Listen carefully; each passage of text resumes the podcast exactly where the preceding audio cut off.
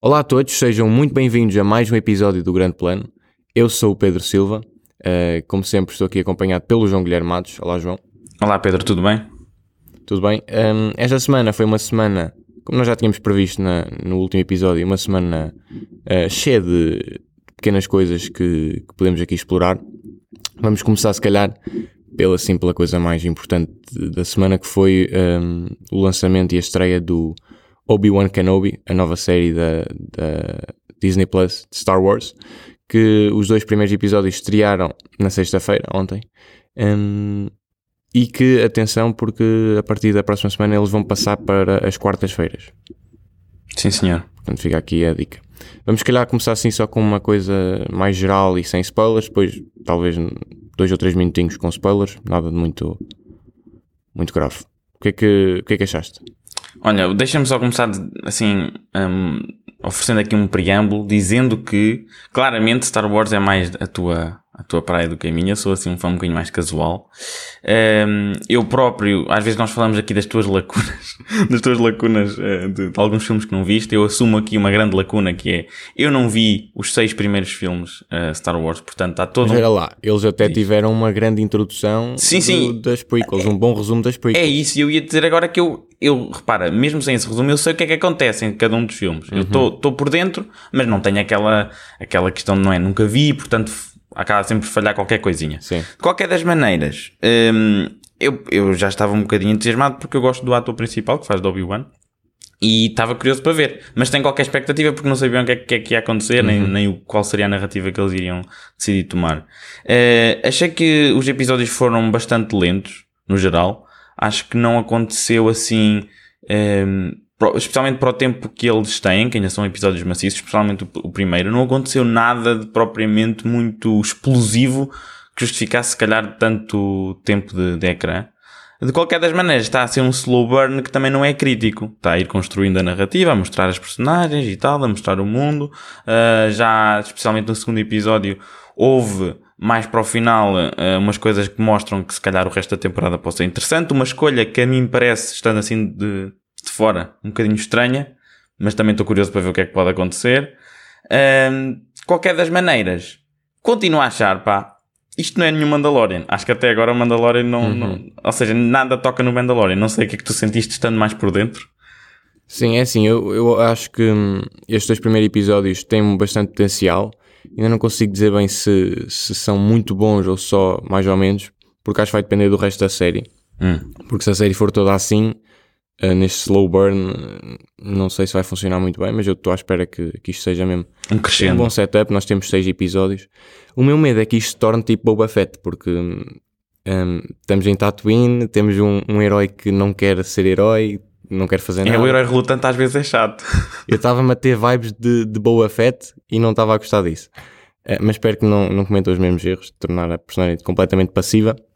Espero que tenham sido só estes dois primeiros episódios. Ele no final do segundo já tem ali uma, já faz algumas coisas. Ele já faz qualquer coisa. Sim, sim. Um, portanto, isso é, é engraçado. Uh, em relação ao Ewan McGregor, acho que está tá bastante bom e é, é um bocado assustador, mas num bom sentido, estarmos a ver o Ewan McGregor nesta série a fazer uma, uma ligeira impressão do Alec Guinness. De certa forma, está a ligar uh, as duas performances. O Alec Guinness foi quem fez o Obi-Wan nos filmes originais. Uhum. E, e ele está a copiar alguns maneirismos uh, e, e, forma de falar e tudo, que torna isto muito interessante porque realmente parece estar a ligar as duas, uh, os dois takes da personagem. Para nós acreditamos que ele vai envelhecer para o Alec Guinness.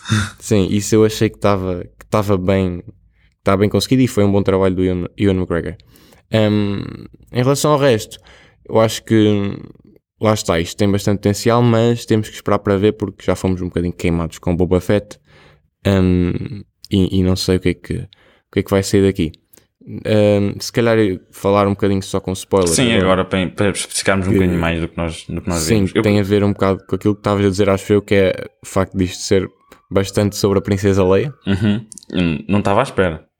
Pronto, também não estava à espera e foi uma surpresa agradável para mim.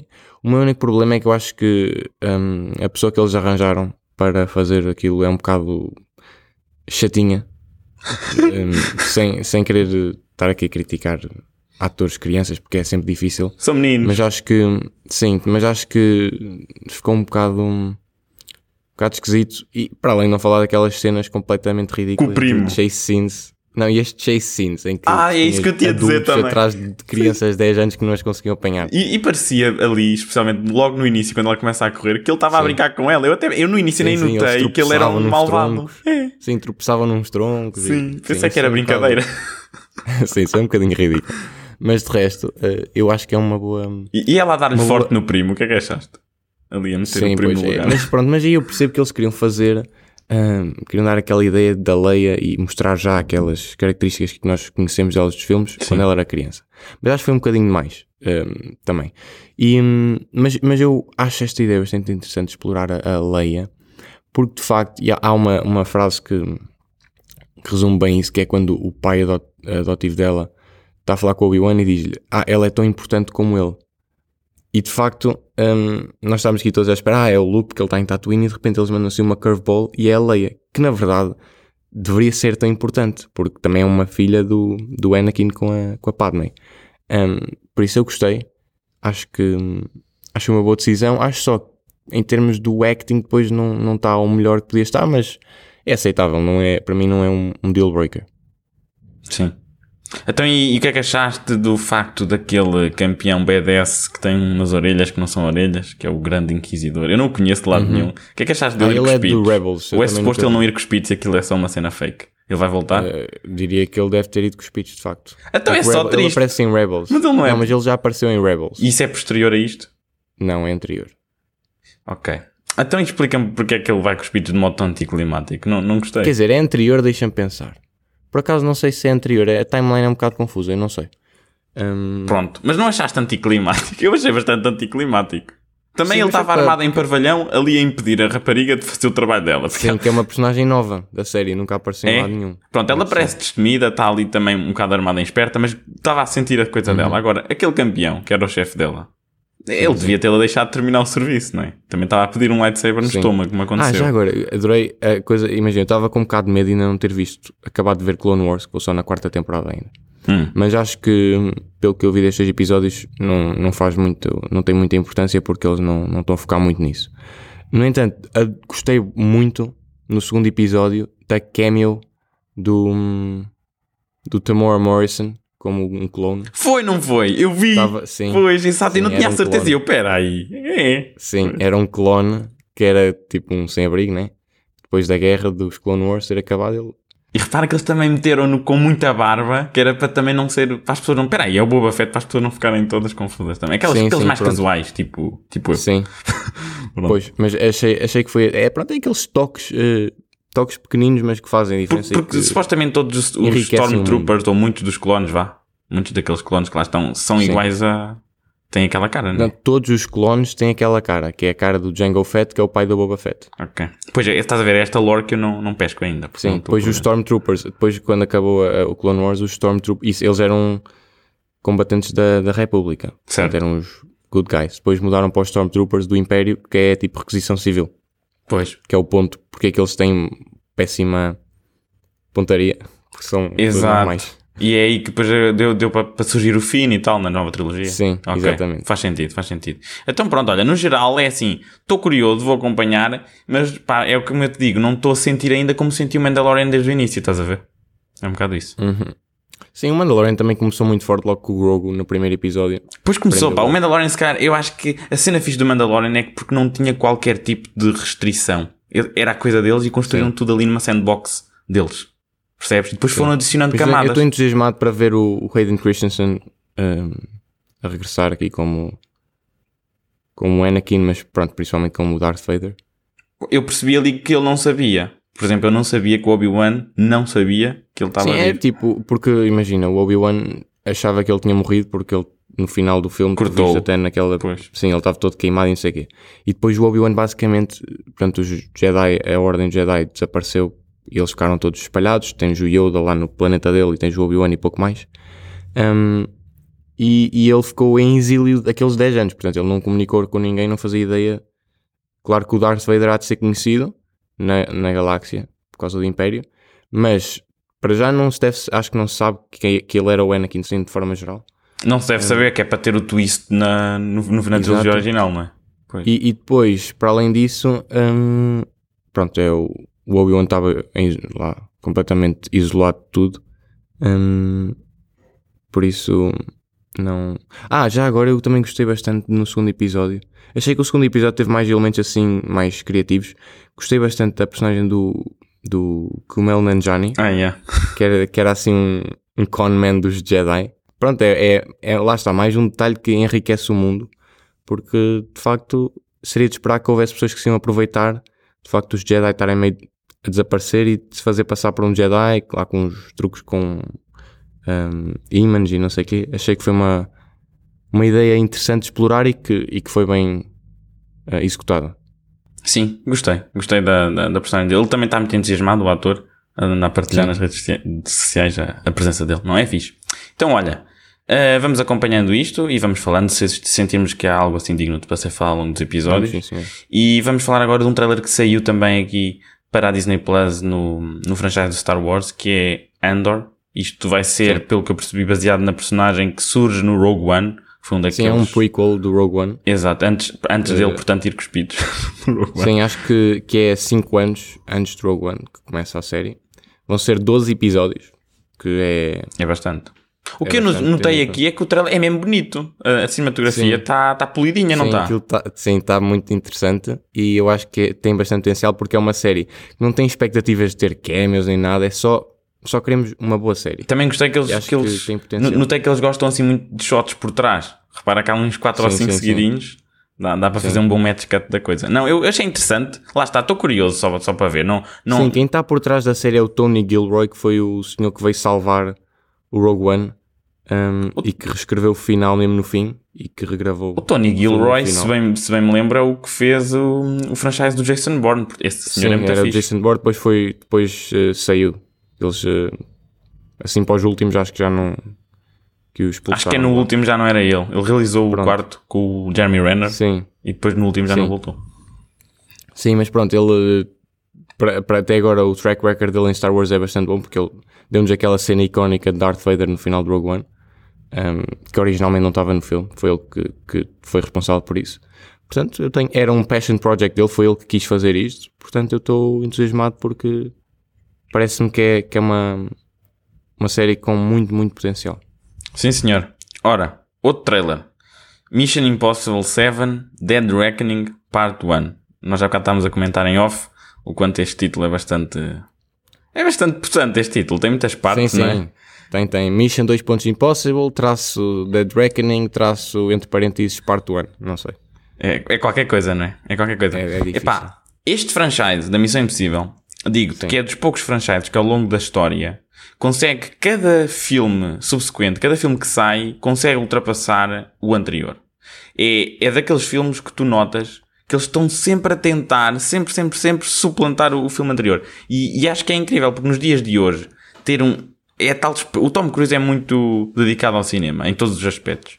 E ele, pronto, ele é produtor também nisto, e ele está sempre à procura de, de maneiras de dar aquela experiência cinematográfica às pessoas, que é Sim. aquela ação, as pessoas sentirem-se a vibrar tipo no cinema, percebes? Uhum. E eu uhum. acho que este é, é, capaz de ter o melhor franchise em que tu encontras mesmo essa, é, essa, é, essa, essa decisão tão às claras, essa intenção tão, tão clara. Sim. Este trailer eu achei muito fixe. Epá, é um trailer diferente, por acaso uma escolha um bocadinho fora do comum, que é meterem apenas soundtrack e não tens qualquer Sim, é o trailer está assim porque o filme ainda falta um ano e não deve estar ainda editado. Se pois. reparar, já há shots que nem sequer têm assim o color grade ainda muito. Exato, é só. É, tem mais assim só Sim, a música. Eles claramente queriam mesmo pôr um, um trailer para, em, em, frente do Top Gun, porque também era outro filme de Tom Cruise. É, e faz foi, pá, temos que arranjar aqui qualquer coisa, manda isto. É. Mas e... foi um bom trailer, sim, é só não sim. é um trailer usual. Tem uma estrutura um bocado diferente. Tem, tem. É, nós reparámos isso quando estávamos a ver, mas o, o, epá, o Tom Cruise é aquela máquina. Com aquela idade a correr, o shot icónico a correr, acho que é, é mandatório, é obrigatório Sim. ele estar ali a correr em todos, todos os seus filmes. E já agora, aquela, aquele último shot que tu vês em que ele está, um, portanto, uhum. numa, numa moto a saltar, aquilo aconteceu mesmo. O homem saltou cinco vezes e escolheram o melhor take e, e eu acho incrível. Ele salta e depois abre o paraquedas. Lá, lá nos behind the scenes eu vi. Pá, o homem é incrível. Espero mesmo que o filme seja incrível porque hum, acho que ele já confirmou que depois deste é o parte 2 e é o final dele enquanto Sim. Homem da Missão Impossível. É o último. Sim. Portanto vai terminar para aqui com 61, 62. Mas ele dá-lhe bué. O que é que tu achaste do trailer? Olha, eu gostei bastante. Eu acho que desde que o Christopher McQuarrie entrou para, para a franquia, revitalizou completamente a, a série e cada filme tem, ele tem superado a ele próprio. Hum, e estou bastante entusiasmado. Ainda temos de esperar um- mais de um ano, mas acho que vai ser que a espera vai ser recompensada. Que este filme sofreu um bocadinho, até com aquela, com aquela gritaria infame dele que foi apanhado sim, lá com uma sim. pessoa que não estava a usar Na pandemia. máscaras por causa do Covid. Não, acho que vai, vai acabar por correr bem, acho que é fixe. Ora, outro trailer. Grey Man, ou melhor, The Grey Man, atenção ao The, Sim. que é o regresso dos grandes irmãos russo a fazerem um filme e desta vez foi um, um acordo com a Netflix, portanto vai sair diretamente da Netflix e tem Ryan Gosling, tem o Chris Evans com um bigodinho, atenção, Sim. e tem também a Ana de Armas que acho que já não fazia um filme com o Ryan Gosling desde o Blade Runner 2049. Eu gostei. O que é que tu achaste? Olha, eu achei bastante genérico. Não sei. Não sentiste nada? Achei normal. Não. É assim, eu acho que é, eles estão a voltar às raízes deles. Ou seja, vão voltar a, a estilo Winter Soldier e estão a acrescentar-lhes o que eles aprenderam a fazer nos grandes blockbusters tipo Infinity War e Endgame. Sim, sim, sim. E estão a tentar fazer um, um thriller de espionagem, mas um bocadinho mais over the top do que o Winter Soldier. É um bocado isso. Eu acho que vai Sim, ser fixe. pode ser engraçado, mas Mas, mas vais Tô- ver quando sair, vais vou ver. ver, vou ver, mas sem muitas expectativas. E imagina que é o melhor filme do ano. Não vai ser. Pois de facto não vai ser. Mas eh, acho que vai ser divertido. Vai ser uma boa experiência no sofá. Sim, acho que sim. Acho que sim. Nem que seja pelo bigode do capitão. Sim, sim, sim. Ora, por falar em capitão, fazemos aqui uma, uma transiçãozinha para, para o Thor. Acho que sim. Segundo Uhum. trailer de Thor, Amor e Trovão. Um, um título que bate sempre. Sim. Tivemos pela primeira vez acesso ao Christian Bale. O Christian Bale que Uhum. faz sempre os papéis polidinhos e eu estou entusiasmado com este. Embora tenha receio que a Marvel o deite fora depois deste filme. Que a Marvel tem aquele Pois, problema. ele vai morrer. É, não é? Se calhar, é, aliás, eles morrem. Porque os atores, se calhar, só querem aparecer para fazer um e a Marvel, tá bem, ficas um Mas vilão. isso não é sustentável. Pois, isso não é sustentável.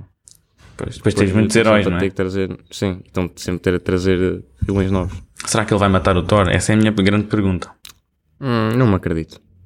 Eu acho que o Thor é, é a personagem principal para, ideal para continuar a passar o, o legado Uhum. Mas olha, eu dos com, originais. eu estou com um bocado de medo daquela coisa que eles estão, aquela decisão estilística que eles fizeram de que o Gore, tipo, está sempre a preto e branco. Pois, eu também eu reparei nisso. Até o próprio Thor fica a preto e branco quando está a lutar com É ele. isso, é quando eles estão a lutar, mas quando usam os poderes ficam a cores. Portanto, eu estou com medo e está no borderline de ser só goofy, percebes? E camp. Pode não ser, pode ser uma coisa que tu ficas. "Foi tão fixe, puto, quando aquilo Pronto, por isso é que eu estou a trocou. dizer, por isso é que eu estou a dizer que estou com medo, porque isto está mesmo na linha, estás a perceber? Tanto pode para um- para um lado como para o outro. Mas eu acredito no Taika. Acredito no Taika. eu também. Ah, e temos aqui a confirmação mais uma vez que os Guardiões vão estar lá muito pouco tempo, é 5 minutos Sim, iniciais. Provavelmente. Muito pouco. O que é que achaste do, do Thor a dizer You flick to them hard? Sim. Epá, olha lá, o Russell Crowe, está um bocado... É Zeus. Tu, tu acreditas que aquilo é o Zeus? É um Zeus assim, tipo Odin. Ou seja, um, um Zeus que já está no poder há muito É um tempo. Zeus desleixado, É. é?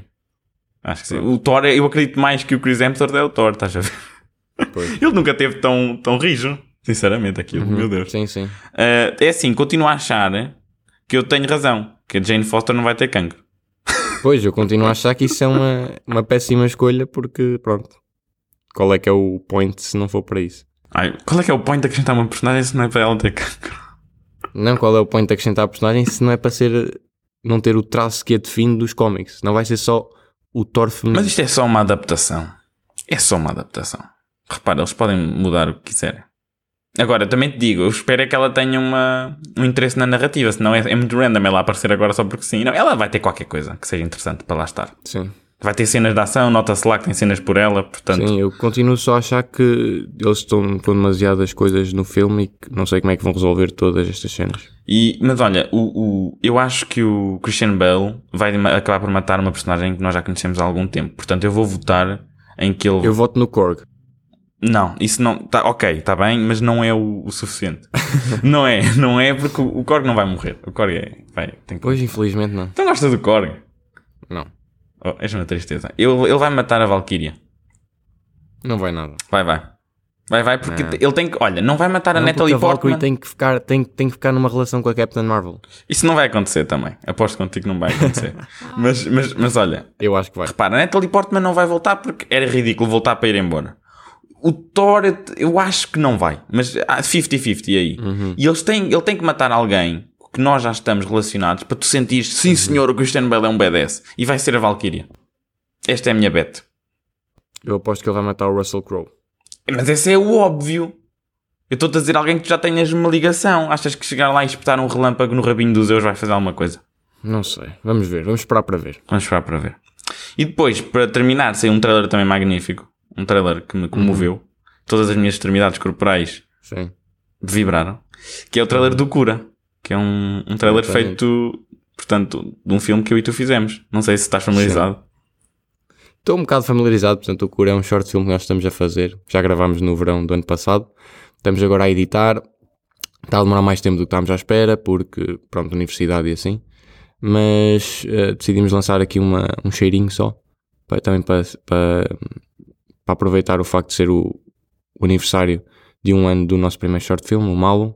Um, o, nós tínhamos posto no Instagram, mas agora, se quiserem, quando estão a ouvir este episódio, ele já está disponível no YouTube. Se quiserem ver com, com a maior qualidade, podem ir checar ao, ao YouTube. É só procurar por Fogo Posto Cura, teaser e há de aparecer. Sim. Qualquer coisa, também temos o link aqui na descrição do, do, do episódio. Sim, senhor.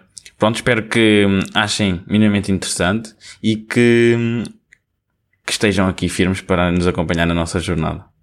Muito obrigado É e isso. vemo-nos para a semana, tá bem? Tchauzinho. Tchau, tchau.